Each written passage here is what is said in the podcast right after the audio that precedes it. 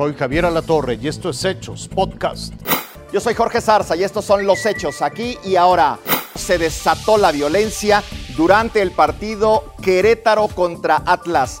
Fue en el estadio La Corregidora donde las porras de ambos equipos se enfrentaron a golpes antes del minuto 70. El partido fue suspendido, miles de aficionados que disfrutaban una tarde familiar se vieron obligados a descender a la cancha para ponerse a salvo. Niños y mujeres, padres de familia y abuelos trataron de cuidar su integridad ante la violencia que se registró en las tribunas. Puños, palos, cinturones, sillas, pedazos de lámina fueron ocupados como armas para golpearse entre aquellos que se dicen aficionados al fútbol.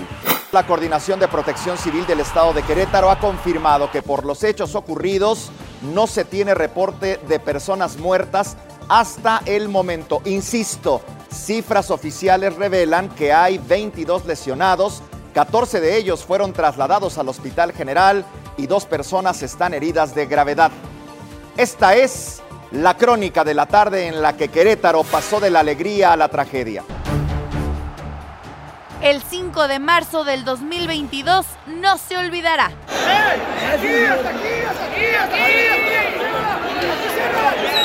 El fútbol mexicano se ha visto manchado por la violencia de una manera nunca antes vista. Corría el minuto 61 del juego entre Querétaro y Atlas, cuando en el estadio de la corregidora se suscitó una pelea en las gradas autoridades le permitieron el acceso a la cancha a mujeres y niños para salvaguardar su integridad. Pero esto no paró ahí. Los vándalos se metieron al terreno de juego y continuaron con la pelea en cada rincón del estadio, dejando imágenes desgarradoras.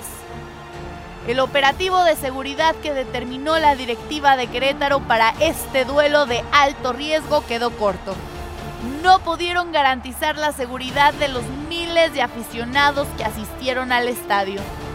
El presidente de la Liga BBVA MX, Miquel Arriola, aseguró que ya se abrió una investigación para encontrar a los culpables.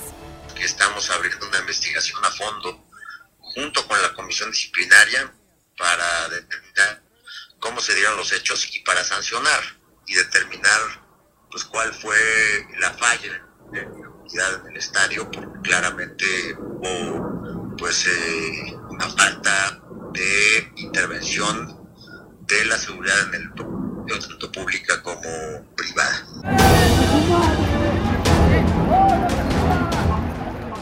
El Atlas emitió un comunicado de prensa condenando todos los actos de violencia suscitados en el estadio de la corregidora y solicitan a las autoridades pertinentes investigar a fondo y llegar a las últimas consecuencias para que los involucrados se les aplique toda la fuerza de la ley.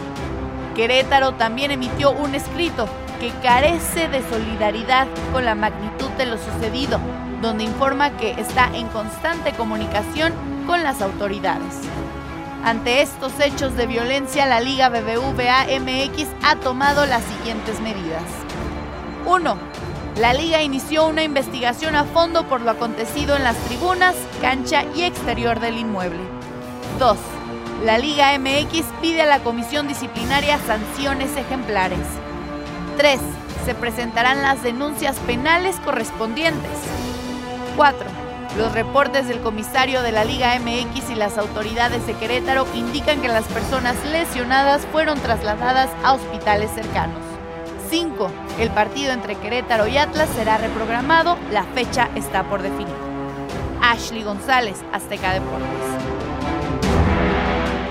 La Federación Mexicana de Fútbol coincidió en que el fútbol debe ser un espacio de sana convivencia donde es inadmisible cualquier tipo de violencia. La Federación Mexicana de Fútbol agregó que va a vigilar y va a coadyuvar en el proceso de investigación con las instancias correspondientes para que se sancione de manera ejemplar a quienes resulten responsables. En Fuerza Informativa Azteca nos sumamos a la condena al rechazo de la violencia en el deporte. Repudiamos que eventos que nos deberían unir se conviertan en desgracias que nos dividen como sociedad. Lo que ocurrió ayer en el Estadio Corregidora de Querétaro no puede volver a repetirse.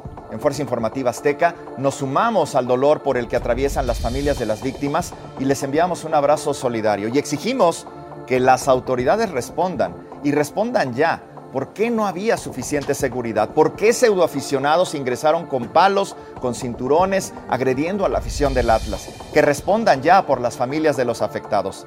¿Hasta cuándo tendremos que tolerar actos de violencia que manchan la reputación de México, de nuestro país? Queremos vivir libres y necesitamos vivir en paz.